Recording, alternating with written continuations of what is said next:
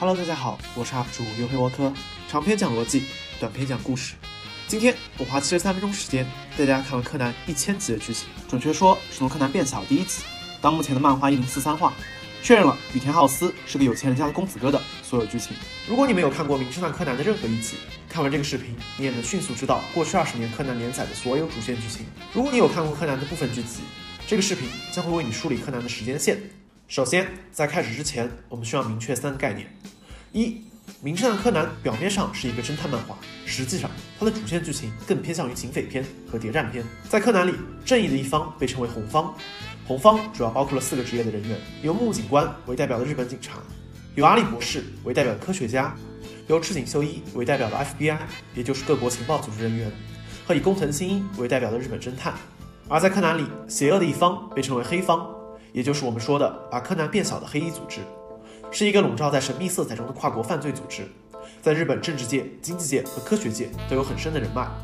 惯用犯罪手法是操控重要人物的生死，以金钱收买高官，暗杀对自己有威胁的正面人物，开发谜一样的药物，以及研究足以影响全人类未来的电脑程序。他们的组织成员都以九名为代号。目前，柯南主线人物中。红方大致登场了二十八名日本警察，四位顶级的日本科学家，九位各国情报组织人员和八名侦探。黑方则登场二十三名黑衣组织成员。在新一变小成柯南之前的五十年里，柯南剧情大致可以概括为四条主线，分别是：一、工藤新一的名侦探之路；二、世良姐妹一家九口人的搬迁之旅；三、警校五人组的牺牲故事；四、黑色组织的秘密计划。及红方的卧底行动，而在新一变小成柯南之后，主线剧情就是红方与黑方的对决了，可以概括为他是谁和他从哪里来的几个问题，给大家盘点一下，分别是：一、雪莉从哪里来？二、谁是贝尔摩德？三、基尔从哪里来？四、谁是波本？五、谁是朗姆？之后我会以这九个主要话题讲述柯南的所有剧情。二，画柯南的作者青山刚昌是一个百分百的青梅竹马控。主线剧情中，除了红方与黑方对决，最重要的就是感情线了。青山恨不得给每一个红方的主要人物都要安插一个青梅竹马的 CP，大到工藤新一、毛利兰、男一号和女一号的感情线，小到日本警察中的一个基层干警，都要给他画一个交通警察的青梅竹马。如果不算小学生中的工业远太喜欢步美，步美喜欢柯南这种单相思。《名侦探柯南》中一共出场过十六对情侣或夫妻。三，虽然我们已经数不清楚柯南中到底过了多少次情人节和冬天夏天的转换，我们生活三次元世界，《名侦探柯南》也从一九九四年到现在已经整整连载了二十五个年头了。但其实二次元世界里，工藤新一变小成江户川柯南还没有到一年的时间，柯南也一直是小学一年级的学生。作者青山刚昌唯一没有想到的事情，是在他连载柯南二十五年的时间里，我们从大哥大用到了 iPhone。名侦探柯南里只有相对时间的概念，没有绝对时间的概念。换句话说，柯南里发生的所有事情的时间线，准确描述都是五十年前、三十年前、十七年前，而不是一九八几年、一九九几年这种准确年份的描述。名侦探柯南里一直说的新一变小成柯南后的现在，也就是我们说的今年，随着三次元时间的推进，最早是一九九四年，现在是二零一九年，明年也会变成二零二零年。为了方便大家理解。本视频讲述时间线的时候，会更多的采用三十年前、十四年前这样的描述。本视频主要讲的剧情，从黑衣组织成立一直到柯南变小后发生的所有事情，总共五十年的时间跨度。好的，那就让我们开始吧。We can be both of God and the devil, since we are trying to raise the dead against the stream of time. 我们既是上帝，也是恶魔，因为我们要逆转时间的洪流。让死人复生。五十年前，在二战结束之后，日本大富翁雾丸连耶成立了一个神秘的犯罪组织，组织的颜色为黑色。没人知道他成立组织的最终目的是什么，有可能是为了长生不老，有可能是为了起死回生，也有可能是颠覆全人类的未来。我们能知道的是，之后会员埃曾透露，五十年前，距离出生还有三十三年的我们的男主角。工藤新一就已经被纳入组织长达半个世纪的计划中了，这也是目前青山刚昌未填的第一个坑。乌丸连耶本人非常有钱，有钱到什么程度呢？他在日本长野县拥有一套由纯金打造的别墅，名为黄昏别馆。四十年前，九十九岁的乌万里耶即将去世，因为想在临终前找到他母亲遗留给他藏在黄昏别馆中的宝藏，乌万里耶曾邀请众多学者来到黄昏别馆。因为这些学者迟迟找不到宝藏，乌万里耶自觉时日不多，为了杀鸡儆猴，就把馆内的学者一个一个杀掉。据说乌万里耶也在那个时候去世了。虽然乌万里耶去世了，但是他建立的黑色组织并没有消失。从此，组织头目变成了成员口中所说的那位先生。直到目前，我们也不知道那位先生究竟是谁。三十年前。被学术会开除的疯狂科学家宫野厚司自费出版了一本书，书里面阐述了他致力研发出一种梦幻般的能让死人复活的神秘药物的构想。宫野厚司娶了一名英日混血女子作为妻子，这名英日混血女子名为世良埃莲娜，结婚后改名宫野埃莲娜。埃莲娜有一个姐姐名为世良玛丽，是英国军情六处的特工。姐姐玛丽同样嫁给了一名名叫赤井务武的日本侦探。世良家族。将成为贯穿整部《名侦探柯南》的重要家族。在一次产品发布会上，工业博士见到了同是顶级科学家的阿笠博士，并称赞了阿笠博士的发明。阿笠博士觉得工业博士是一个很随和的人，并不是坊间传闻的疯狂科学家。从此，工业夫妇加入了一个名叫白鸠制药的企业，开始着手研究药物。二十五年前，白鸠制药倒闭，工业夫妇回到老家开了自己的诊所，这一待就是六年。这六年里，宫野夫妇孕育了一个女儿，名为宫野明美。同时，有一个混血小男孩，经常因为打架受伤，造访宫野医院。这个小男孩名为降谷林，因为他独特的发色，经常被同龄的小伙伴嘲笑。同是混血儿的宫野阿莲娜对降谷林格外关心。他告诉降谷林：“人間なんて見た目は違っても、切り裂いて一皮むけばみんな同じ血と肉の塊。世界中のいかなる人種も。” みんなこの通り。赤い血が流れてるでしょってね。与此同时，黑色组织对工业博士想要研究的神秘药物很感兴趣，希望以雾安集团名义赞助工业博士。工业艾莲娜很快怀上了第二个女儿。尽管姐姐赤井玛丽提醒工业夫妇，雾安集团不太可靠，但因为要负担一家四口的生活费用，工业夫妇还是决定去往雾安集团的研究所。 もう手当てできないよ先生遠くに行っちゃうからバイバイだねレイ君二十二年前，日本青年女演员藤风有希子在影坛迅速窜红，美国女演员莎朗·乌亚德同样在影坛大放异彩，两人都曾为演好角色拜师天才魔术师黑羽道一门下。黑羽道一教会了二人易容术，可以随时随地化妆成他人模样。表面上，莎朗·乌亚德是拿过奥斯卡奖的女演员。 背地里，沙朗的另外一个身份是与黑衣组织 BOSS 那位先生有不可告人的特殊关系的黑衣组织成员贝尔摩德。背景究竟和那位先生有什么关系？这是青山刚昌至今未填的第二坑。猜测最多的是贝姐是 BOSS 的女儿。黑羽道一更加优待沙朗尼亚德，不仅教会了沙朗易容术，还让沙朗学会了变身术，可以惟妙惟肖地模仿他人的声音。因为贝尔摩德擅长易容术。在组织里也被人称为千面魔女。二十年前，贝尔摩德杀害了 FBI 探员斯泰林。为了伪造自杀现场，贝尔摩德不小心在斯泰林探员的眼镜上留下了指纹，同时放走了当时在场的斯泰林探员的女儿朱蒂，以一句 “A secret makes human human”，仇恨的种子就此埋下。朱蒂带走了父亲的眼镜，发誓要为自己的父亲复仇。于是，在长大后也加入了 FBI。成为了对抗黑衣组织的中坚力量。十九年前，已经加入黑色组织的工业博士带着妻女拜访了儿时玩伴初岛社长的事务所。当时的工野夫妇已经受到组织严密的监视。工野夫妇的第二个女儿也在组织里出生，名为工野之宝。虽然在黑衣组织中人生都不自由，但是工野夫妇也交到了一些朋友，比方说组织成员皮斯克。工野夫妇告诉皮斯克，他们决定将这个梦幻般的可以让死人复活的神秘药物命名为。银色子弹。十七年前，非常重要的一年，这一年发生了很多事情，也是我们的主角工藤新一出生的一年。首先，著名女演员藤风有希子在风靡全球后快速吸引，以二十岁的年纪退出演艺界，嫁给了世界首屈一指的推理小说家工藤优作，改名工藤有希子。两人也生下了一子，名为工藤新一。工藤优作的推理水平是名侦探柯南里最高一档，在工藤新一之上。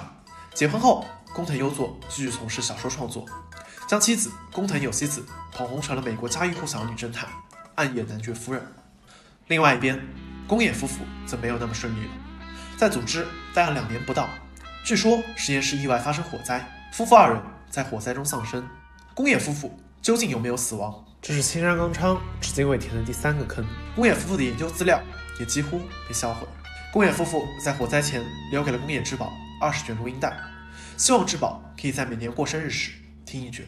两个女儿宫野明媚、宫野志保被迫继续成为黑色组织的成员。在两姐妹中，黑色组织看中了小女儿宫野志保的好头脑，在志宝懂事之前便被送往美国留学。黑色组织的二把手朗姆也在这一年出动。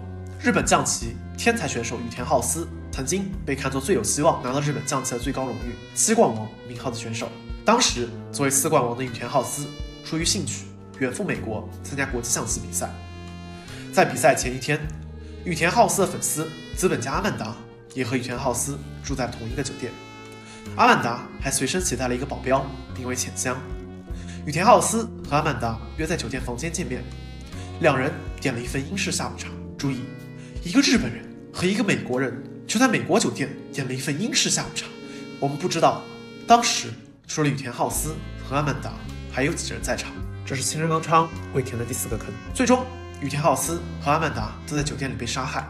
羽田浩司疑似被灌下了黑衣组织使用的毒药 APTX 四八六九而身亡。羽田浩司的名字也被加入了 APTX 四八六九的使用名单。而阿曼达的保镖浅香则下落不明。羽田浩司在死前留下凶手的重要线索，之后被工藤新一解读为阿斯卡朗、浅香和朗姆，而工藤优作则解读为卡拉斯玛、乌丸，暗指黑衣组织的老大乌丸连耶。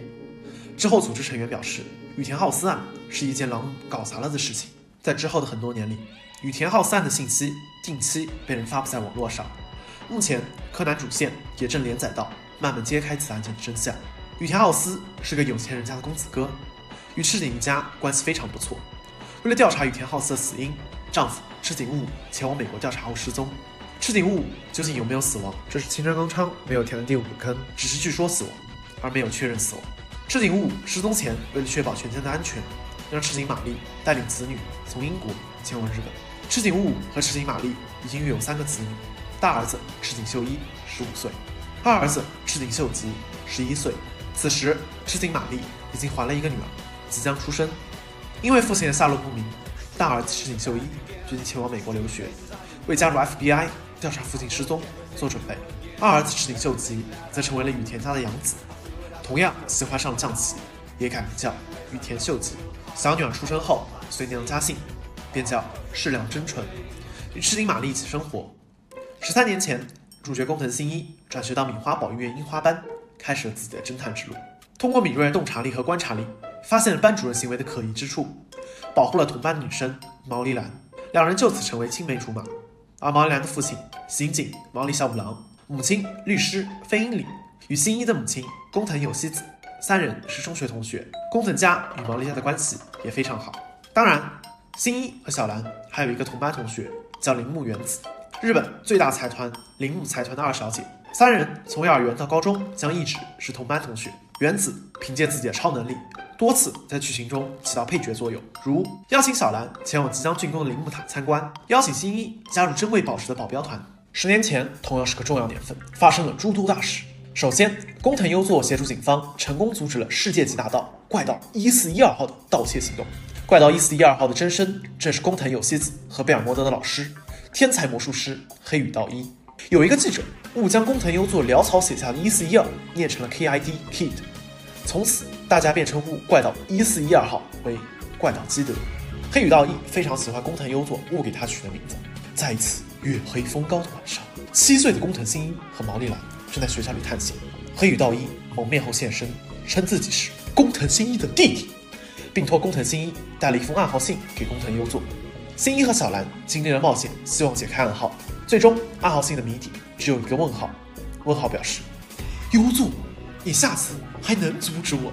而工藤优作则托有希子在和老师见面时回了一封信，信的内容则是一个感叹号。感叹号表示：“道一，我当然可以阻止你了。”在经历了年少时的紧密冒险后，工藤一家决定带上小兰去海边度假。非常巧合的，在海边遇到了赤井玛丽一家。彼时，二十二岁的赤井秀一已经在留学后拿到了美国绿卡。回国后见母亲一面后，准备加入 FBI 调查父亲失踪的原因。同时，七岁的世良真纯也是第一次在海滩上见到自己的大哥。他使尽办法想逗秀一开心，却没有结果。直到一个小男孩跑到秀一身边大喊：“大哥哥，你已经被我看穿了，你就是马戏团的小丑！”赤井秀一便哈哈大笑起来。这个小男孩就是七岁的工藤新一。虽然推理秀一的职业不是完全正确，但是小新一正确推理出了秀一曾经靠拉手风琴打工赚钱。七岁工藤新一自称是福尔摩斯的弟子。僕は工藤新一。シャシャーロックホームズの弟子だ。小十良觉得能逗自己大哥哥笑出来的新一一定是魔法师。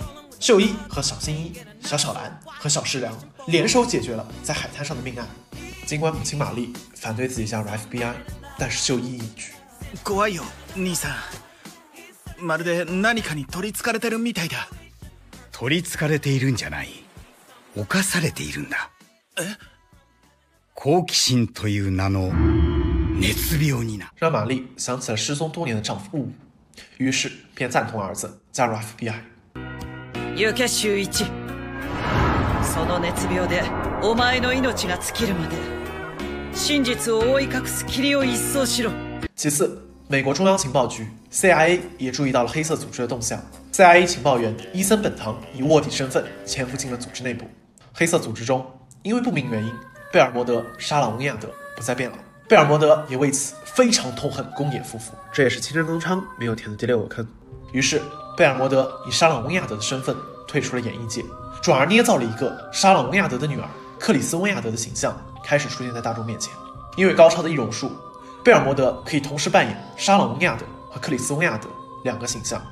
八年前，第一代怪盗基德也是天才魔术师的黑羽道一，在魔术表演中被神秘组织暗杀，至此，怪盗基德的名号销声匿迹。当然，青山刚昌明确表示，暗杀黑羽道一的神秘组织与名侦探柯南中的黑色组织不是同一组织。怪盗基德的故事也跟柯南主线剧情无关，会更多的放在青山另一部作品《魔术快斗》中揭秘。七年前，降谷林以警校学生的身份毕业，与他同届的同学还有松田正平、朱福景光。伊达航、迪原研二五人并称为警校五人组。五人组在学校里属于很皮的那种类型。青山刚昌也表示会给警校五人组专门画一个篇章。降谷林虽然长相柔弱，但不管脑力还是体力，都在警校排名成绩第一。相较而言，性格爽朗伊达航则排名成绩第二。警校五人组毕业后，降谷林和朱福景光加入了警视厅公安部，担当日本的情报组织人员。伊达航加入了警视厅搜查一科。处理日常的刑事案件，松田正平和狄原研二加入了警视厅警备部爆炸物处理班，负责处理定时炸弹等物品。在一次任务中，迪原研二因为在拆除已经停止计射炸弹时，犯人为了报复警察，突然引爆炸弹，迪原研二因此而殉职。松田正平对此耿耿于怀，希望有朝一日能为好友报仇。五年前，多么神奇的一年啊！大量卧底加入了组织。首先。宫野之宝从美国留学归来，成为了组织中顶级的科学家，获得了组织代号“雪莉”。二十七岁赤井秀一已经是能力出色的 FBI 搜查官，和同是 FBI 搜查官的朱棣在交往。虽然赤井玛丽和宫野爱莲娜是亲姐妹关系，但赤井秀一却并不认识宫野明美，只知道宫野明美是组织的边缘人物。于是赤井秀一化名朱星荡，佯装被宫野明美驾驶的汽车撞伤。随后，赤井秀一开始假装与宫野明美交往。秀一利用明美的关系。认识到了组织内顶级科学家的雪莉，作为 FBI 卧底，成功打入组织内部，获得代号“黑麦威士忌”。同时，赤井表示一心想要捣毁组织，不能同时爱上两个女人，于是和朱棣分手。降谷林和朱福景光以日本公安的身份卧底进入组织，两人因表现出色，降谷林化名安石透，获得了波本的外号；朱福景光获得了苏格兰威士忌的外号。已经在黑色组织中卧底五年的 CIA 情报员伊森本堂，将自己二十二岁的女儿本堂英海。同样培养成了一名 CIA 情报员。表面上，本堂英海化名水木莲奈，成为了一名日漫电视台的主播。私下里，本堂英海同样作为 CIA 情报员潜入了黑色组织。至此，组织已经有了名卧底，分别是来自 FBI 的市井秀一，来自 CIA 的伊森本堂和本堂英海，来自日本公安的降谷林和朱福景光。卧底一多，自然就会出问题。这随便一行动啊，就是几个卧底在一起，卧底之间还互相不知道对方是卧底，这就尴尬了。四年前，赤井秀一、降谷零和朱福景光三人一起作为组织成员行动，在东京街头偶遇了赤井的妹妹石良真纯。代号为苏格兰威士忌的朱福景光还教了石良真纯弹吉他。回到组织后，苏格兰威士忌的卧底身份曝光，企图夺走赤井的手枪自杀，而赤井则向他公布了自己是 FBI 的卧底身份，表示要放走他。此时，突然传来了安室透的脚步声。听到脚步的朱福景光以为是组织成员来了，便向自己的胸口开枪，同时破坏了存有自己亲友联系方式的手机。这是警校五人组中第二位牺牲的成员。赤井并不知道安石透也是卧底，于是赤井表示这是对组织叛徒应有的制裁。而安石透也以为是赤井杀了朱福景光，从此便对赤井充满怨恨。安石透将朱福景光的遗物手机保存下来，委托伊达行转交给朱福景光的哥哥长野县的刑警。朱福高明，CIA 的卧底同样也出了问题。女儿本堂英海在与父亲伊森本堂见面交换情报时出现了失误，被组织成员安装了发讯器。伊森本堂为了保住女儿性命，不让女儿受到怀疑，自己咬断了自己的手腕，伪装成本堂英海发现自己是卧底，随后在被绑架的情况下用牙齿咬断了自己的手腕。父亲临死前对女儿说：“不要放弃啊，英海，代替我继续完成任务吧。”从此，本堂英海得到组织的信任。获得了代号 G.R. 九，加入了组织重要干部秦九的行动小组，代替父亲继续完成 CIA 的卧底任务。三年前，警校五人组中的拆弹天才松田正平，为了调查狄元岩二当初的死因，终于调入了警视厅搜查一科，与佐藤美和子成为了七天的同事。最后，在一次爆炸案件中，凶手设置了只要在爆炸前最后三秒才能看到下一个爆炸地点。为了保住民众的性命，松田正平尽管有能力拆除炸弹，但仍然选择牺牲了自己。此前用短信发送给了佐藤下一个爆炸地点，并对佐藤告白。这是警校五人组牺牲的第三个成员。同年，正在上初中的工藤新一继续着自己的名侦探成长之路。十四岁这年，与毛利兰一起前往滑雪场滑雪，同时在场的还有另外一位少年侦探。没错，他就是大阪黑鸡服部平次和他的青梅竹马月山和叶。在发生杀人案件后，当时两位少年侦探能力还不足以解决案件，两人各自解决了案件中的一半。最终，两人没有打照面，互相想着，只要还在侦探这条道路上修行着，迟早有一天还会再见面的。工藤优作夫妇在这一年搬到了美国居住，留下新一一人独居日本。赤井玛丽则因为不知名的原因从日本前往伦敦寻找赤井雾，回来时却以小女孩的模样回到了世良面前。为什么赤井玛丽会变成小女孩？这也是青山刚昌没有填的第七个坑。两年前，在赤井秀一的设计下。FBI 终于找到机会逮捕清就。行动前一天，赤井秀一对宫野明美承认了自己就是 FBI 的卧底，也是因为要潜入组织才和他成为情侣。明美则表示自己早就观察出来。秀一露出了少有惊讶表情，反问明美为什么明知道被自己利用还不离开自己。明美表示，如果秀一不主动告诉他，他就会继续装作不知道，这样他们两个人就可以继续在一起。第二天。当 FBI 埋伏在赤井秀一和琴酒约定见面的现场时，出现了一个老人。善良的 FBI 搜查官安德烈卡梅隆害怕老人受伤，便现身支走老人。结果，该老人是黑色组织设下的诱饵。秦九最终没有来到约定场所，赤井秀一的卧底身份也就此暴露。赤井秀一逃出组织，回到了美国。至此，黑色组织中的五名卧底：CIA 伊森本堂牺牲，日本公安朱福高明牺牲，FBI 赤井秀一暴露。只有日本公安的安室透和 CIA 的水木怜奈还潜伏在组织中。两年前的三月七日，黑色组织派出了组织成员龙舌兰。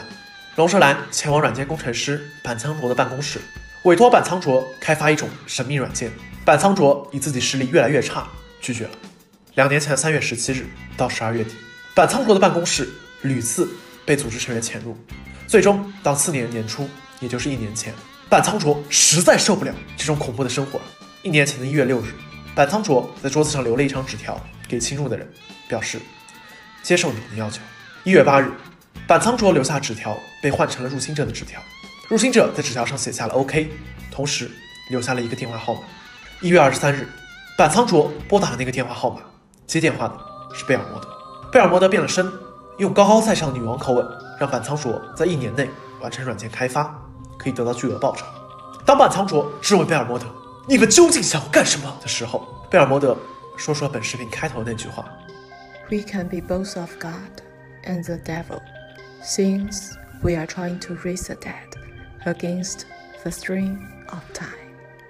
我们既是上帝，也是恶魔，因为我们要逆转时间的洪流，让死人复生。突然，电话那头传来了一声猫叫，贝尔摩德匆忙挂掉了电话。猫梗，这也是青山刚昌没有填的第八个坑。为什么会传来一声猫叫？因为突然有人进入了房间，而这个人很有可能就是组织 BOSS 那位先生。之后，板仓卓改用邮件和黑色组织交流，同时在他日记中提到，为了全人类的安全，他不应该制作这种软件。制作的神秘软件究竟和死人附身有什么关系？这也是青山刚昌没有填的第九个坑。同年，黑色组织派出了雪莉、公演之宝、琴酒和琴酒的司机伏特加，前往一个叫人鱼岛的地方，调查长生不老的秘密。旅游景点名册上也留下了琴酒的真名黑泽镇和伏特加的真名羽种三郎。十六岁的工藤新一也终于成长为了一名独当一面的侦探。在带着小兰前往纽约和母亲见面的飞机上。工藤新一解决了人生的第一个案件。到了纽约之后，新一和小兰在有希子的介绍下认识了美国女演员莎朗·尼亚。与此同时，贝尔摩德希望在纽约杀死 FBI 赤井秀一，于是化妆成了一个银发杀人魔，没想到却反被赤井秀一打伤。在逃亡的过程中，贝尔摩德遭遇到了新一和小兰，本想杀死小兰，却不小心失足从楼上摔了下去。千钧一发之际，新一和小兰伸出援手。救了眼前的杀人魔，贝尔摩德问新一为什么要救他？为什么？你们为什么要救我？到底为什么？哼，这哪还需要什么理由啊？啊！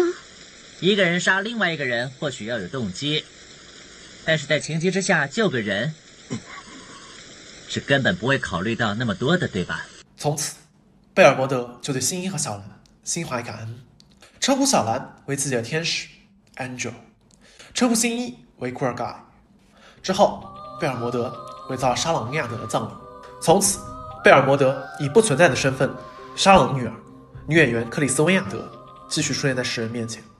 而警校五人组的第四名成员伊达航，因为一起意外的车祸去世了。在去世前，他培养了一个不错的后辈高木社。天才魔术师黑羽道一的儿子黑羽快斗，已经是一名十七岁的高中生。发现父亲是被人谋害的，而不是死于意外，于是继承了父亲所有魔术手法、易容术、变身术的快斗，化身第二代怪盗基德，开始调查父亲死亡的真相。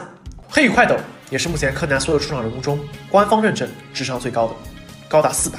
同时，快斗也有一个青梅竹马叫中森青子。值得一提的是，怪盗基德所用的所有道具，滑翔翼、魔术手枪、闪光弹等等，都是阿笠博士所做。在一次保护中塔的案件中。怪盗基德与工藤新一这两名天才少年第一次对决。我们的男主角工藤新一成长为了有名的高中生侦探，立志要当日本平成年代的福尔摩斯。除此之外，父亲工藤优作在夏威夷教会了新一开车、开船、开飞机等一系列高难度技能。加上本身新一超高足球水平，德智体美劳全面发展的工藤新一被人称为日本警察的救世主。这就是新一变小人柯南之前。整整五十年的《名侦探柯南》的剧情，接下来就进入到《名侦探柯南》所说的现在这个时间点，也就是一年之内所发生的事情。首先，工藤新一在一起水族馆案件中，要解释犯案手法，误把毛利兰的手机弄进了水沟里。为了安慰小兰，新一答应要送小兰一个手机。同时，小兰说，如果自己可以拿到空手道大赛的冠军，新一就要请他去新开业的多罗毕加游乐园玩。新一觉得去游乐园玩肯定不会再发生案件，这也是。万恶的开始。与此同时，黑色组织中的顶级科学家宫野之宝通过父母遗留下来的谨慎的研究资料，制作出了一种名为 APTX 四八六九的药物，简称 A 药。组织里有用 A 药当毒药时，灌下去之后会使人不留痕迹的死亡。A 药还没有真正开发完成，在用小白鼠的实验阶段，其中有一只小白鼠在灌下 A 药后并没有死亡，而是退回到了幼年时期。需要说明的是，工业之宝制作的未完成品 APTX 四八六九和工业夫妇当初希望制作的银色子弹，理论上应该不是同一种药物。药物 APTX 四八六九和药物银色子弹究竟有什么关系？这也是青山刚昌没有填的第十个坑。直到今年，APTX 四八六九都尚未开发完成。而在十七年前，羽田浩司死亡后，就已经被登上了 APTX 四八六九的服用名单。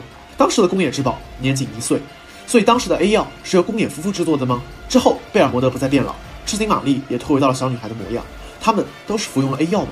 估计只有等到正在连载的《羽田浩司案的真相》出炉时，才能把这第十一个 APTX 四八六九究竟是从什么时候被谁制作出来的坑填上了。在空手道大赛当天，原子、毛利夫妇和新一都到场为小兰加油。原子在舞台上大声呼喊为小兰加油的场景，也被对面学校一个男生看到。此男名为金吉真，是全日本空手道冠军，四百战连胜，有蹴击贵公子的称号，号称柯南里的最强战力。恋爱的种子就此埋下。而小兰在决赛开始时落下风，最终新一因为有案件，临时跟小兰说要离开。小兰怀着愤怒的情绪战胜了对手，获得了空手道关东大赛冠军。小兰的运动基因也是继承了父亲毛利小五郎，也是一等一的柔道高手，非常擅长过肩摔。随后，新一履行承诺，带小兰去了多罗毕加游乐园。在游乐园中，虽然两人还没有在一起，但恋爱的腐朽气味扑面而来。两人一起坐了摩天轮，在瞭望台时，新一用冻可乐冰了小兰的脸，也带小兰去看了浪漫计时喷泉，买了小松鼠给小兰，一起拍了充满纪念意义的合照。这张照片后来也被小兰一直放在床头。当然，新一全程也在给小兰普及他最爱的福尔摩斯，展示了只要摸一下陌生人的手就知道他职业的观察力。而在过山车上发生了杀人案件，新一也是第一次遇到了黑色组织成员秦九和伏特加。虽然新一很顺利的解决了案件，杀人案件也和秦九和伏特加无关，但是新一从秦九眼中读出了冷酷，仿佛杀多少人都无所谓的眼神。于是新一便对这两个穿黑衣服的男人耿耿于怀。新一跟踪伏特加，目睹了可疑的交易现场。当时新一只顾着偷看交易，却没有注意到背后走过来的秦九，被秦九一闷棍干晕后，抢灌 APTX 四八六九。秦九认为被灌下毒药后的新一必死，便和伏特加离开了现场。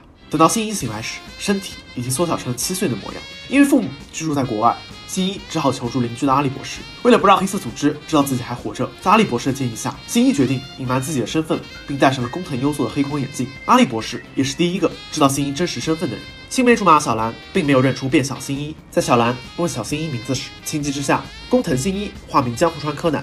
为了搜集黑色组织的情报，柯南住进了父亲毛利小五郎是侦探的小兰家中。身体虽然变小，但头脑依然灵活。江户川柯南开始了自己变小后的名侦探之旅。因为没有高中生的体力了，警方也不会再相信一个小学生的推理，因此柯南需要几个外挂，让自己可以重新开始案件推理。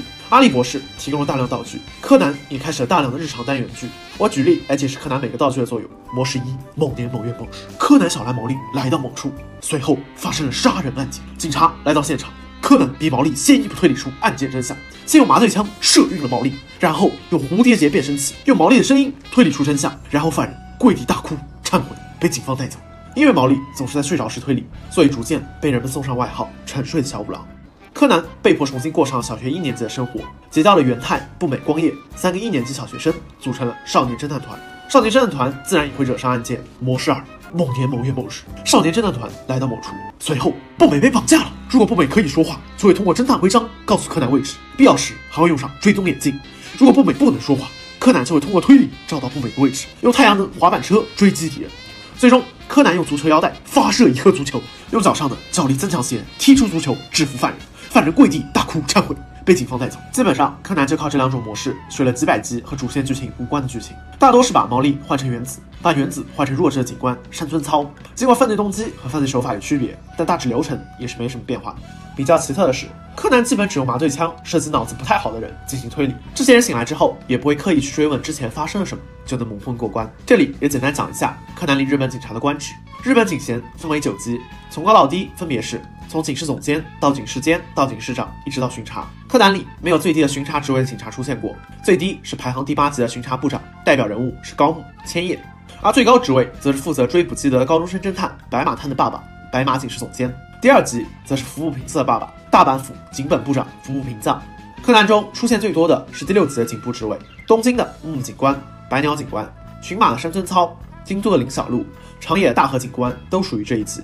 同警衔下又有官职的区分，像木木警官是搜查一科，主要负责解决杀人案件；而中森清子的爸爸中森警官则是搜查二科，主要负责抓基德这样的高智商小偷。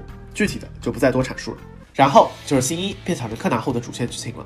TV 第五集，柯南在新干线上又一次碰到了秦九和伏特加，通过他们的对话得知了他们两人的代号。柯南确认组织成员代号均为九名，并且成功阻止了黑色组织引爆新干线的计划。组织成员龙舌兰在和伏特加打电话时，也意外被柯南撞到。龙舌兰本想获取世界上最有才华的软件工程师的名单，随后龙舌兰因为拿错了皮包，意外被炸死。TV 四十三集，新一的父母工藤夫妇从阿笠博士那里得知了新一变小成柯南的事情，于是化妆成了新一爸爸小说里的反派人物暗夜男爵。回到日本后，成功整蛊了柯南，让他以为被绑架了。事情结束后，工藤夫妇提出想要把柯南带到美国去，让工藤优作的刑警朋友们来调查黑色组织，被柯南义愤填膺的拒绝。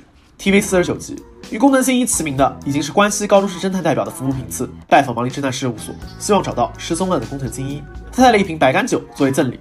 一起去到案发现场之后，服部发现毛利小五郎就是个白痴侦探，而重感冒的柯南误喝下了白干，短暂变回工藤新一后，指出了服部平次推理上的错误。TV 五十九集，柯南和平次又一次遭遇在了案发现场，服部平次通过观察得出柯南就是工藤新一，柯南私下里跟服部承认了自己的身份。而服部平次也有个青梅竹马，名为远山和叶，擅长和气道。工藤新一的另一个好基友也很快登场了。TV 七十八集，柯南遭遇到第二代怪盗基德，黑愉快的。基德对柯南说道：“啊，小哥哥，小弟弟，告诉你吧，如果说怪盗是个技艺精湛、盗取财宝、富创造性的艺术家呢，侦探就是一个只会跟在怪盗后面吹毛求疵，充其量不过是个评论家的人物罢了。”什么？在连续几起案件中，柯南都被基德刷得团团转。最终，基德在一起案件中被狙击手打伤，柯南照顾了他的鸽子。在柯南偶然透露自己的生日和工藤新一一样是五月四日时，引发了小兰的怀疑。基德变装成新一，为快要露馅的柯南解围，两人就此结下了交情。柯南从未直接向基德说明过自己是新一，真相应该是由基德观察得知的。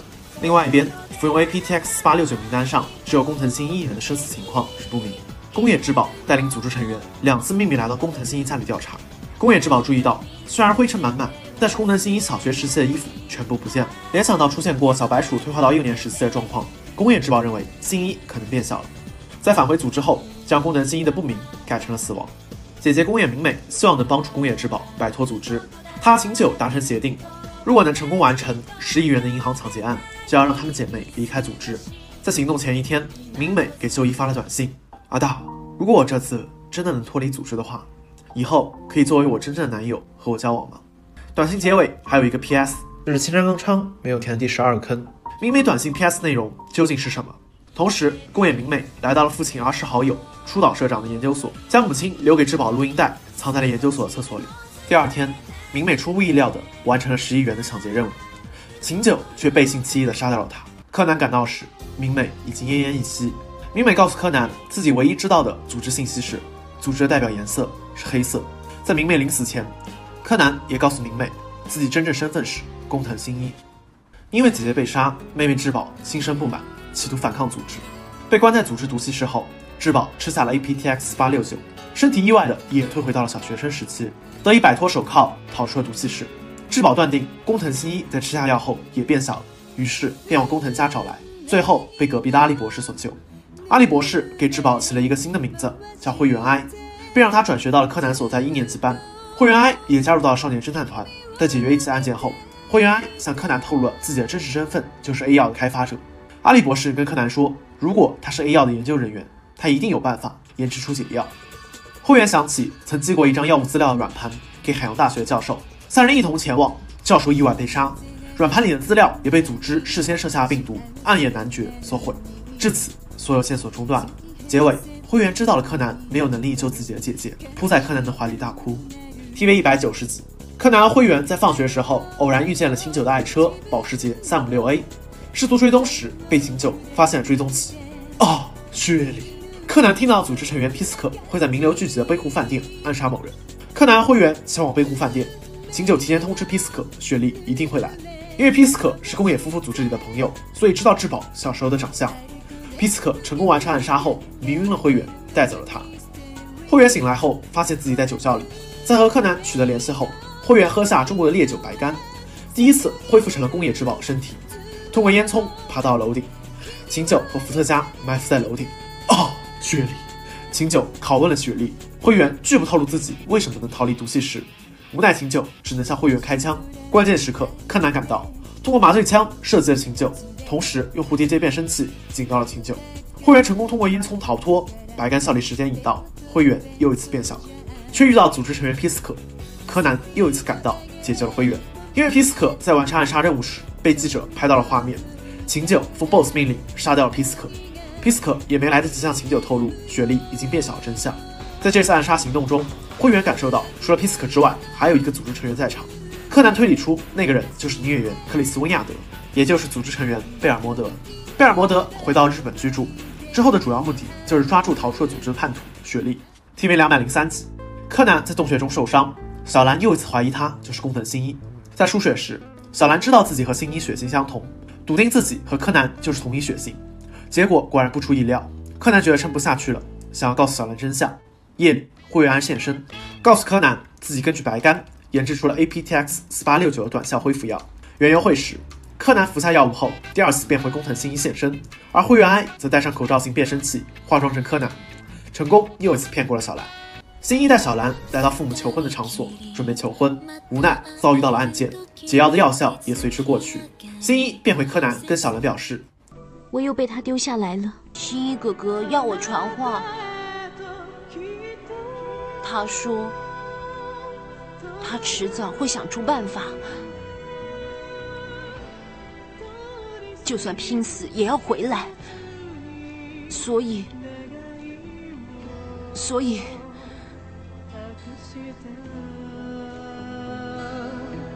新一哥哥希望在那之前你能够等他。之后，霍元提到白干成分无法制造出永久解药。至此，柯南第一个大篇章《雪莉篇》就此结束。之后进入了贝尔摩德篇。贝尔摩德篇主要是回答谁是贝尔摩德的问题。这里新山刚昌给观众摆出了三个嫌疑人，准确说是我们现在知道了谁是好人，谁是坏人。在当时的情况下，并不知道。青山老贼也会给出一些误导线索，让你猜错。青山给的第一个嫌疑人是得知明美死亡后回到日本，想要给明美报仇的赤井秀一。当时的观众并不知道他 FBI 搜查官的真实身份。赤井秀一一直在监视毛利侦探事务所和少年侦探团，看着小爱的照片，觉得她和明美太像了，猜测出了她就是明美的妹妹宫野志保。而小兰也在街头遭遇了赤井，回想起了在纽约片中似乎也见过他。第二个嫌疑人是成为了小兰班上英语老师的朱迪，为了给被贝尔摩德杀死的父亲 FBI 探员斯泰林报仇。现在也已经是一名 FBI 搜查官了。朱棣打电话时说道：“现在监视的对象是腐烂的苹果，正躲在学校里。” TV 一百八十一集，第三个嫌疑人是小南学校帝丹高中的新出医生。在一次案件中，新出医生的父亲被杀，真正的凶手是新出的继母。继母趁父亲泡澡时造成停电，随后将刮不到电线放在了浴缸里。当女佣小光拉起总闸时，新出父亲便触电身亡。所以直接造成新出死亡的是女佣小光。为了保护女佣小光。最终，警方在案件中做出了修改。知道真相的只有新出医生本人、柯南和警方。这位之后揭露贝尔摩德的真实身份留下了伏笔。贝尔摩德定居日本后，需要寻找一个新的身份，他把目标定为了新出医生，企图制造车祸害死新出一家人。新出医生却被 FBI 暗中保护了下来，并且被转移到了美国。贝尔摩德误以为已经得手，于是开始假扮新出医生。TV 两百四十九集，少年侦探团和三个贝尔摩德嫌疑人登上了同一辆公交车。赤井秀一、朱迪老师和假扮成新出医生的贝尔摩德一上车，灰原就感到车上有组织成员，但无法确认谁是贝尔摩德。之后虽然柯南顺利解决了案件，但灰原认为自己已经被组织成员盯上。为了不连累身边其他人，灰原选择留在即将爆炸公交车上，想要一死了之。关键时刻，柯南现身救下了灰原，并对灰原鼓励不要逃避自己的命运。在公交劫持案过后，贝尔摩德注意到了柯南这个少年的不同寻常。于是去警视厅偷走了毛利小五郎解决所有相关的案件资料，并在看完之后送回。朱迪老师为了调查新出医生，偷偷潜入了他家里，发现贝尔摩德将宫野志保的照片用飞镖插在墙上，知道贝尔摩德本次行动目标就是雪莉。同时，照片的旁边还有毛利兰和柯南的照片，写着 Angel 和 Cool Guy。朱棣附着所有照片，同样贴在自己家的公寓里，意外被小兰撞见。与此同时。TV 两百三十六集，柯南、毛利、小兰三人来到组织创始人雾万莲烟的府宅长野县的黄昏别馆。当年被雾万莲烟屠杀学者的女儿告诉了柯南四十年前发生的事情。结尾，夕阳下，黄昏别馆露出了纯金的外貌。TV 两百七十七集，赤井和朱迪的上司 FBI 詹姆斯也来到了日本。他出生于英国伦敦贝克街，成长在黑帮横行的芝加哥，名字与福尔摩斯小说里最大反派莫利亚蒂教授相同。詹姆斯也被认为是目前卧底在红方的黑色组织成员的最有力人选。詹姆斯的真实身份，这是青山刚昌未填的第十三个坑。TV 两百九十九集，柯南怀疑朱迪老师就是组织成员克里斯温亚德，于是和服部一起来试探朱迪老师。结果穿着浴袍出来迎接的朱迪老师，让两个高中男生成为了他的球迷。TV 三百三十二集，小五郎受到委托寻找失踪的工程师板仓卓。从谈话中，柯南了解到他就是龙舌兰接触对象。板仓卓意外被仇家杀死后，柯南获得了重要道具板仓卓的日记。柯南得知板仓卓制作软件的过程，日记最后写着：“交货，期限就快要到了，我把未完成的软件和我得到的定金一起藏在别墅的电脑旁边，决定逃到国外去。他们会在五天后凌晨十二点用邮件通知我交货的时间和地点，在此之前我一定要逃走。”柯南和博士一同前往，决定冒充板仓卓和伏特加接头，趁机获取伏特加的唾液和指纹，却被赶来琴酒识破了计划。埋伏在现场，柯南只差一点点就被琴酒抓到。最后，因为缺氧倒在储物柜里。第二天，灰原哀通过备用眼镜找到惊慌失措柯南。TV 三百六十三集，灰原哀生病后，新出医生前来帮他看病。贝尔摩德确认了他就是宫野志保，在博士家安装窃听器后，准备行动。TV 三百六十五集，阿笠博士带着柯南和小哀拜访了宫野后司儿时玩伴初岛社长研究所。在研究所，柯南找到了宫野明美藏在卫生间宫野阿莲娜留给女儿的录音带，让灰原每过一个生日就听一卷。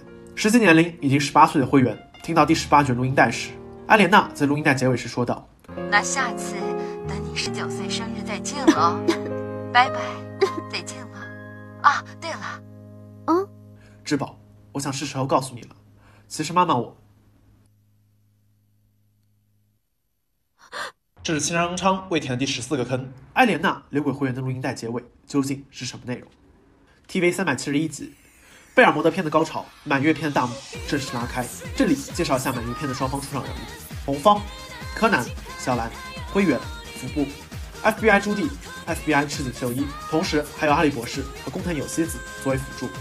黑方、贝尔摩德、狙击手卡尔瓦多斯、伏特加和基本旁观秦九。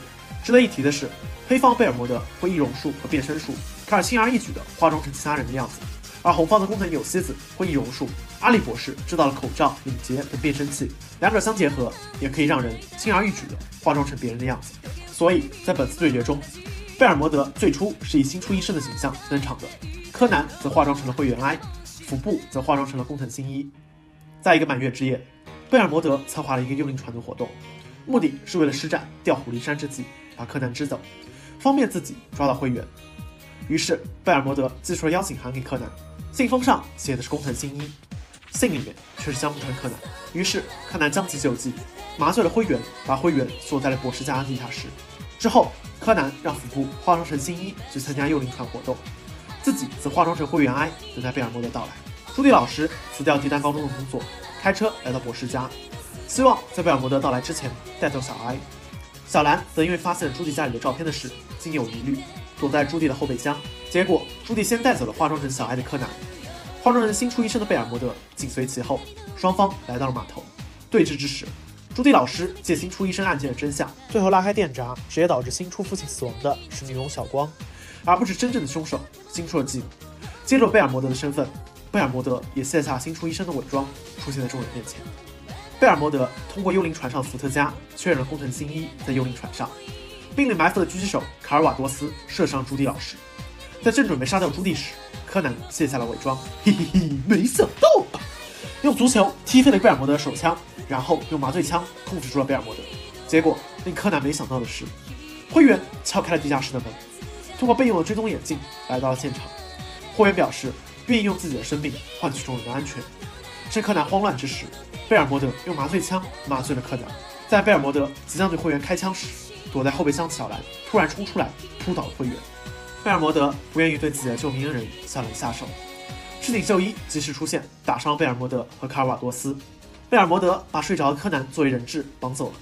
柯南身上有发信器和录音机，不知道什么时候醒来的柯南录到了贝尔摩德给组织 BOSS 发邮件时 BOSS 邮箱地址的按键音，威胁贝尔摩德现在只要把录音发给远川阿笠博士，就可以直接定位组织 BOSS 的所在地，让贝尔摩德直接带自己去见 BOSS。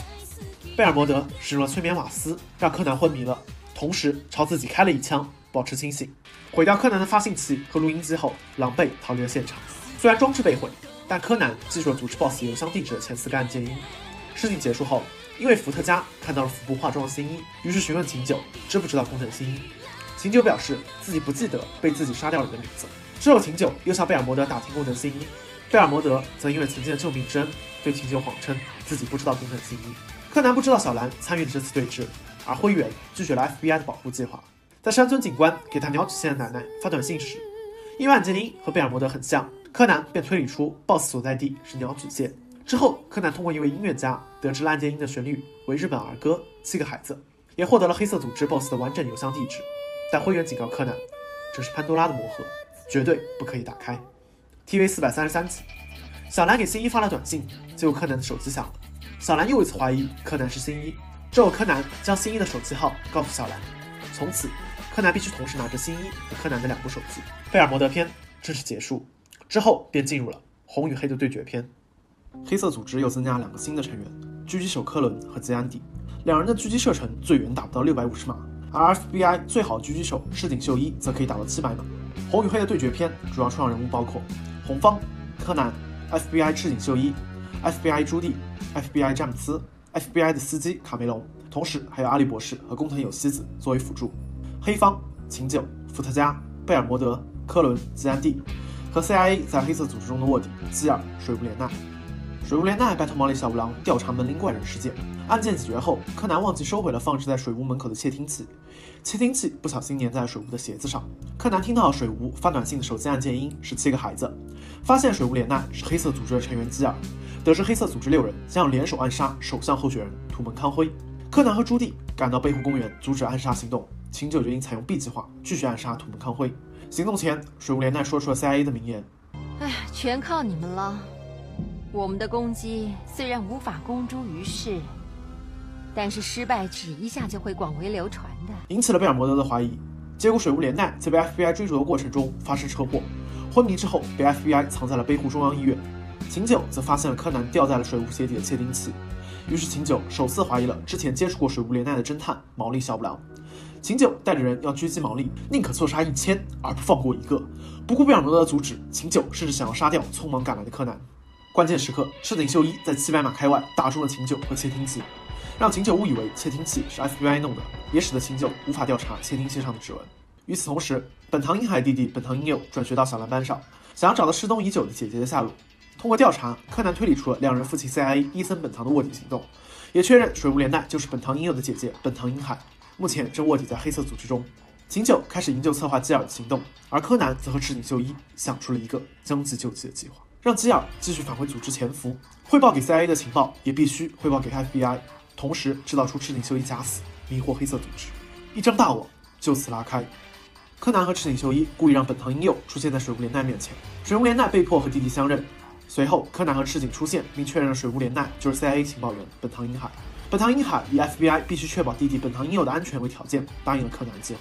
秦九派出了组织成员南田陆道在北湖中央医院调查。南田陆道是赤井假死计划的关键人物。FBI 在抓捕南田陆道过程中，南田陆道选择了朝太阳穴开枪自杀。而柯南之前在自己手机上获取到了南田陆道的右手指纹。赤井秀一在右手指上带了留不下指纹的黏膜，故意在 FBI 众人面前用右手触碰了柯南的手机，让 FBI 以为赤井在柯南的手机上留下指纹。也因为带了黏膜的关系，赤井在拿咖啡罐的时候，咖啡罐从手中意外掉落。南田陆道因为死亡，联络组织中断。秦九确认了水无怜奈就在北湖中央医院。第二天，秦九在医院知道大量的食物中毒等案件，大量患者涌入北湖中央医院。医院同时收到大量署名南田路道的花盆，里面包裹着炸弹。医院中的 FBI 成员去医院各处拆除炸弹。这时候，医院电视上播出了 PS 过的水无莲奈声称自己已经康复的画面。所有 FBI 带着已经拆除了炸弹的花盆，紧急赶往了水无莲奈的病房，发现水无还安全躺在床上。然而，水无莲奈的病房位置却暴露给了秦九，因为秦九在每个炸弹上还装了发信器。知道水无已经暴露了位置，FBI 准备转移水无莲奈去其他医院。他们准备了三辆车。秦九准确判断出水无就在由 FBI 卡梅隆驾驶的三号车上。关键时刻，卡梅隆佯装被清醒过来的水无击晕，让三号车准确停在了护栏边上。在水无下车后，基安迪正准备向卡梅隆开枪时，卡梅隆在危机时刻引爆了炸弹，安全逃脱。基尔顺利回到了组织，这一切都在柯南的计划中。回到组织后，基尔受到秦九的怀疑，秦九觉得这一切都太过顺利了，于是秦九要求基尔干掉赤井秀一以表忠诚。在赤井秀一前往来叶牙和水无莲奈见面前，手上的黏膜误被 FBI 的老大詹姆斯发现。所以知道整个赤井假死计划的，除了柯南、赤井和水木连奈三个人之外，又多了本不应该知道詹姆斯。最终，基尔约了赤井，来到了来叶崖。基尔用手枪打穿了赤井的肺部。远处看着监视器的秦九要求基尔必须对赤井的太阳穴开枪。这一切都在柯南的预料中，包括秦九临时起意要求基尔向赤井头部开枪。基尔对赤井的头部开枪后，引爆了阿笠博士制造的血包，迷惑了秦九。汽车爆炸后，赤井顺利逃脱，车上留下了用手枪自杀的南田路道消失。然而这一切，FBI 都被蒙在鼓里。朱棣为了确认车里的焦尸是不是赤井，让高木警官拿了柯南手机上的指纹和焦尸的指纹对比，结果一致。希望骗过敌人，必须先骗自己人。FBI 都认为赤井秀一牺牲了，陷入在了巨大的悲痛中。贝尔摩德也将 FBI 陷入悲痛这一情报告诉了秦九，秦九认为已经杀死了赤井秀一。然而，真正的赤井秀一此时已经换了身份，在工藤有希死的易容术和阿笠博士的变身器的帮助下，改头换面，化名充实卯。整个红与黑的对决篇到这里就结束了。青山刚昌一共留下三个新的伏笔。第十五个坑，在和赤井秀一和柯南接触之前，为了确保弟弟本堂应有的安全，水木莲奈曾私底下联络过毛利小五郎，告诉他关于组织的事情。理论上，毛利小五郎应该已经知道了黑色组织的存在。第十六个坑，朱棣拿了柯南的手机给高木警官化验指纹。除了比对出手机上存在焦尸的指纹，理论上高木还能知道柯南的指纹与工藤新一一致。同时，高木警官也在之前案件中怀疑过柯南的身份。啊，对了，柯南，虽然时间不多了，我还想再问你个问题。呃，我一直想问你，你到底是何方神圣？啊，你真的想知道的话，呃，有一天我会告诉你的。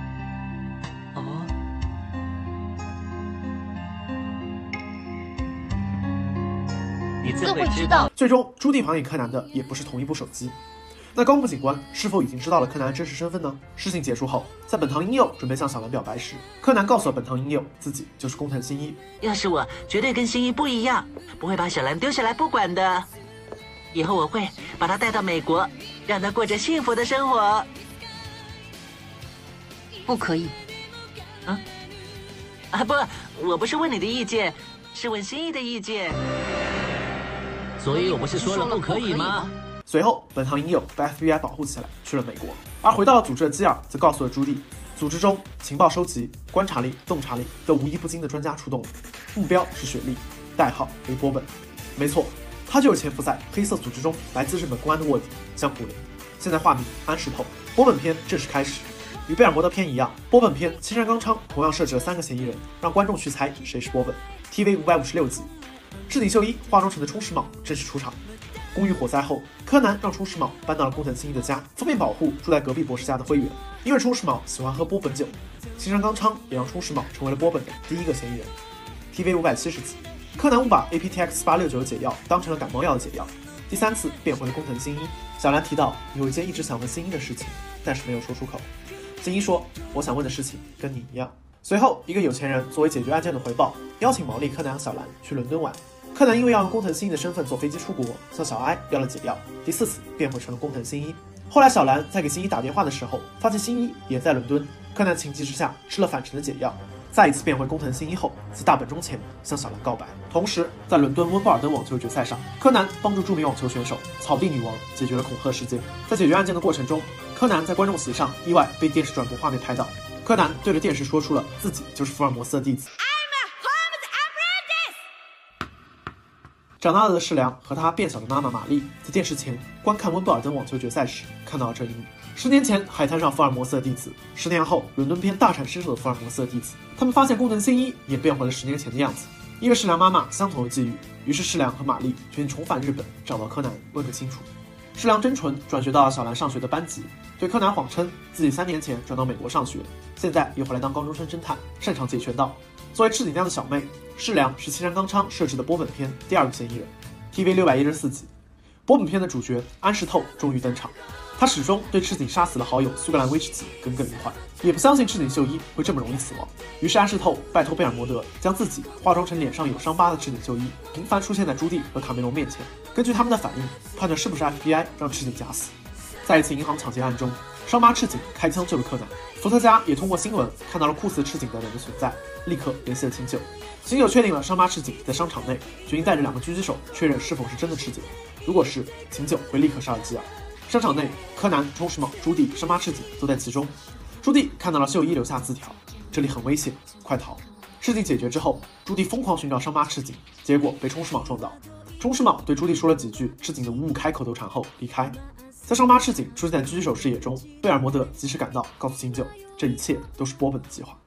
在商场案中，千山刚昌留下第十七个坑。毛利首次在柯南进行推理时苏醒过来，仿佛知道了一切的样子。毕竟一个人再愚蠢，被试了这么多次，也应该明白是怎么回事了吧？TV 七百零二集第十八个坑。绝大多数人看到石良真纯，第一反应都会认为他是男孩子，而 FBI 的 BOSS 詹姆斯则一眼认出了石良是女孩，其中的原委不得而知。TV 七百一十九集。波本片第三个嫌疑人安石透终于出场，联系到本次行动目标是雪莉。之前秦九想要狙击毛利侦探事务所，这两者之间一定存在某种联系。他决定从毛利小五郎身上着手调查。安石透一共打过四份工：日本公安、黑色组织，在毛利侦探事务所楼下咖啡厅当服务生，同时借击败了毛利小五郎为师，干着私家侦探的活。TV 七百二十三集，柯南被绑架，随后三个波本嫌疑人同时出现。会员 I 有强烈的恐惧感，最后在事故现场远处的贝尔摩德和波本打电话，三个嫌疑人也同时在打电话。贝姐对波本说：“你已取得目标信任。”世良通过原子和少年侦探团调查着会员安的事情。千山刚昌留下了第十九个坑。世良看着柯南和小兰感叹道：“我果然是个坏孩子。”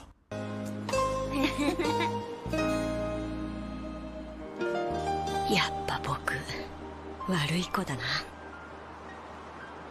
冲世茂一开始让灰原有强烈的恐惧感，随着慢慢熟悉，灰原觉得冲世茂就是自己姐姐的男朋友朱星大。在想要摘下冲世茂的毛衣一探究竟时，被冲世茂阻止了。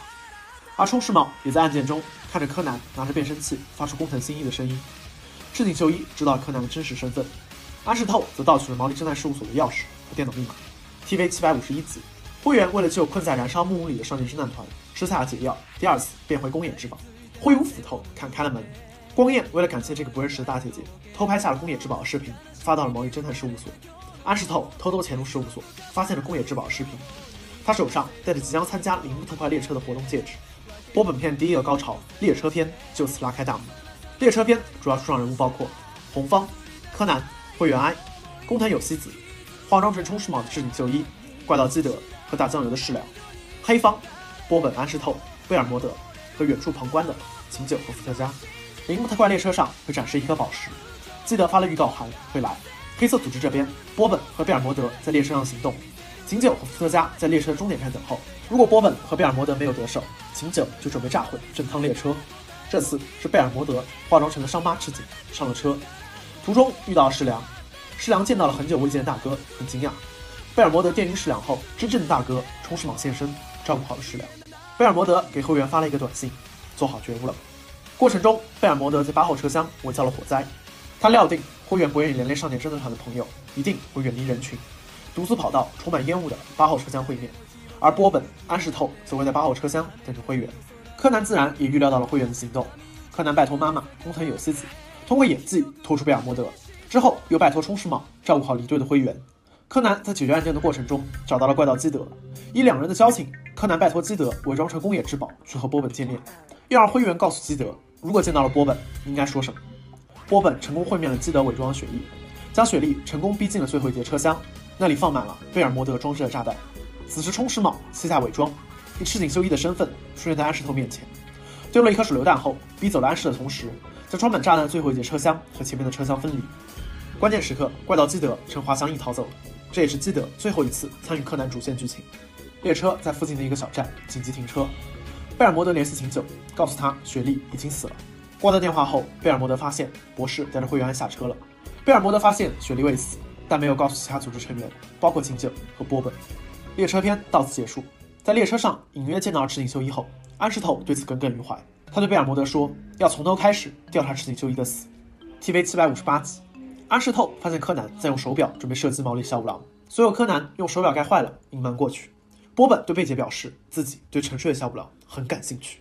TV 七百八十三集，世良的二哥羽田秀吉出场，此时他已是日本将棋的七冠王，有太阁名人的称号，有一个当警察女朋友叫宫本由美。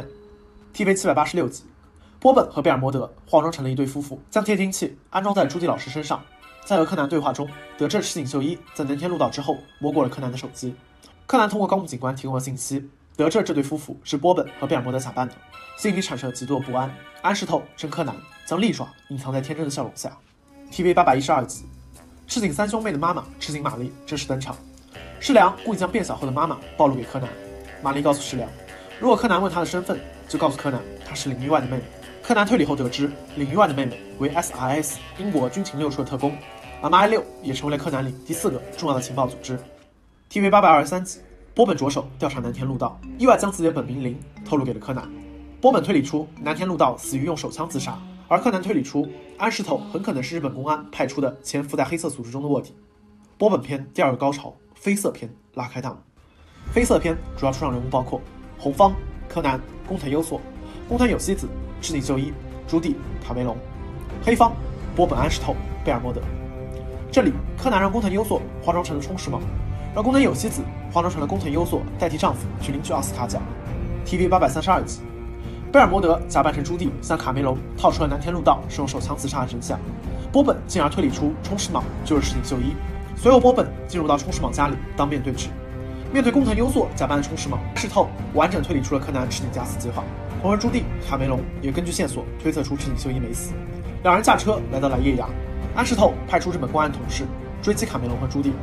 想把 FBI 清理出日本，同时安室透当面一口咬定冲石蟒就是赤井秀一。关键时刻，真正的赤井秀一出现在卡梅隆和朱棣驾驶车的后尾，狙击了追击的日本公安汽车的轮胎，同时打电话给安石头，告诉他，他日本公安的身份已经暴露给了柯南和 FBI。同时，对于苏格兰威士忌的死，他很抱歉。最后，赤井拜托安石调查南天路道自杀时用的手枪的来源，说日本公安比 FBI 更适合去调查这把手枪。这是第二十个坑。黑色组织背后主使很可能是日本警察高层。事情结束后，安室向贝尔摩德隐瞒赤井秀一还活着的信息，赤井则向朱棣和卡梅隆承认了一切，并告诉大家收到了水莲奈信息。组织的二号人物朗姆已经出动，地位在秦九之上。波本篇正式结束，接下来就进入到青山刚昌目前正在连载的朗姆篇。会员告诉柯南，他听到的朗姆传闻，每个人说的都不太一样，有彪形大汉，有娘娘腔的男人，和上了岁数的老人。唯一知道的是，朗姆装有异，曾因为事故毁了一只眼睛。TV 九百零四集，会员告诉柯南，在 APTX 八六九名单里有看到过羽田浩司。秦九则伏特加表示，十七年前朗姆搞砸了羽田浩司的事情。目前仍然有人定期上传羽田浩司案到网上，仿佛希望找到人来破解此案。柯南和赤井通过羽田浩司案留下线索，得出了阿斯卡 run 的死亡信息。矛头直指一同死去的富豪阿曼达的保镖浅香。TV 九百二十一集，某个摇滚歌手十七年前写了一首歌，最近宣布要发表，名字故意拼写成阿萨卡，引起了柯南和冲石蟒的注意。黑色组织同样对十七年前羽田浩斯案很注意。安石透、贝尔摩德、柯南、冲石蟒同时抵达这个摇滚歌手彩排现场调查。最终，这个摇滚歌手案件和朗姆无关，而贝尔摩德跟安石透承诺不伤害小兰和柯南。朗姆篇同样是经典三选一。第一个嫌疑人名为黑田兵卫，目前担任了警视厅搜查一科管理官，是木木警官的直接上司，对柯南破案能力有所了解，称柯南为毛利小五郎的智囊。在剧场版《零的执行人》中，对安石头直接下达指令。第二个嫌疑人是弱霞留美，转学到柯南所在地丹小学当老师，看起来很笨拙，实际上似乎有很高超的格斗水平，随身携带了与羽田浩司息息相关的将棋。第三个嫌疑人是寿司店新来的厨师斜田兼泽。斜田说，他很佩服毛利的推理能力，跟安石头一样拜了毛利小五郎为师。三人都是一眼。TV 九百三十六集，柯南终于回忆起在十年前的海滩上见过赤井一家人，同时意识到世良留学的地方不是美国，而是英国，推测出领域外的妹妹很可能就是因为某种原因吃了 APTX 八六九身体变小的赤井玛丽。因为看到灰原的样子和玛丽很像，柯南意识到赤井秀一和宫野明美是表兄妹的关系。天下有情人终成兄妹。TV 九百八十二集，朗姆篇第一个高潮，红色休学篇来临。为了参加休学旅行，柯南从会员那里要到了 APTX 八六九解药，第五次变回工藤新一，与小兰原子和石良去京都参加休学旅行。在京都清水寺的舞台上，新一向小兰提起之前在伦敦的告白，想要知道小兰的答复。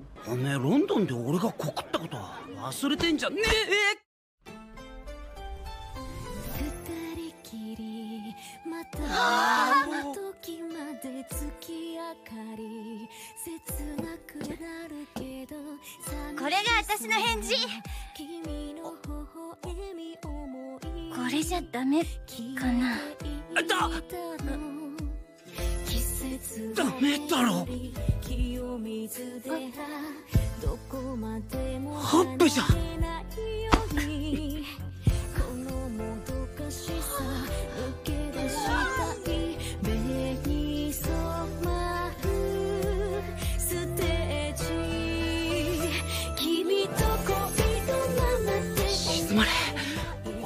俺の心臓今だけおとなしくしててくれこれどっちだどっちの鼓動なん当两人正要接吻时，新一的解药开始失效，被迫逃跑。之后，小良和新一通过短信正式确定关系，开始交往。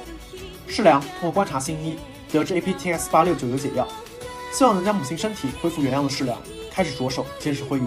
因为休学旅行期间解决案件，新一不小心被记者拍到，传闻已死的工藤新一突然现身，引起网络和媒体的广泛关注。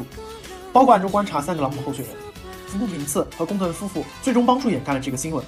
朗姆让安室透迅速提供关于工藤新一的情报。为了帮助柯南对抗黑色组织，新一的父母决定回到日本居住。工藤优作告诉柯南，经过与赤井秀一的讨论，他认为羽田浩司案中的暗号 Ask Ron 的实际意思是 Karasma，即被认为早已死去的日本富翁晚莲叶，很可能是黑色组织的头目。TV 幺零零九集，安室透从小兰手上偷了工藤新一家的钥匙，夜晚潜入工藤宅后与赤井秀一拔枪相向。工藤夫妇现身后，邀请安室透与他们一起喝茶。漫画一零二一话，看了工藤告白小兰之后，服部迫不及待的想要寻找各种机会找荷叶告白，差点吻了化妆成荷叶的基德。同时，苏格兰威士忌的哥哥祝福光明警官收到安室透转交给他的祝福警官的礼物，知道弟弟的死讯，也回忆起弟弟有一个好朋友，外号小林。漫画幺零二七话，毛利小五郎带着两个徒弟安室透、斜田兼泽和柯南一起去往长野县的雪山别墅调查案件。全程，斜田兼泽一直在跟安室透说一些骚话，什么希望你有看穿东西的能力啊，这样就能看穿谁背叛了自己之类的，仿佛在暗示着什么。柯南向安室打听了朗姆，安室说朗姆是一个非常急性子的人。看到柯南和安室一起破案，斜田兼泽说很期待柯南长大后的样子。案件结束，长野县刑警祝福高明见到弟弟的好友安室透，巧妙的避免了当着斜田兼泽的面跟安室透直接打招呼，而是对毛利小五郎说了一句：“我们又见面了，毛利侦探。”漫画幺零三二话，若夏留美发现了柯南用麻醉枪射击山村警官。当若夏留美回忆起羽田浩司死的时候的样子，眼睛就开始痛起来。一直随身携带的将旗似乎是若夏留美的护身符。漫画幺零三五话，监视会员的过程中，世良和自己的大哥冲世卯迎面撞上。目前的情况是，二哥羽田秀吉知道大哥小妹和妈妈的下落，大哥赤井秀一还帮助过羽田秀吉保护过他的女朋友由美。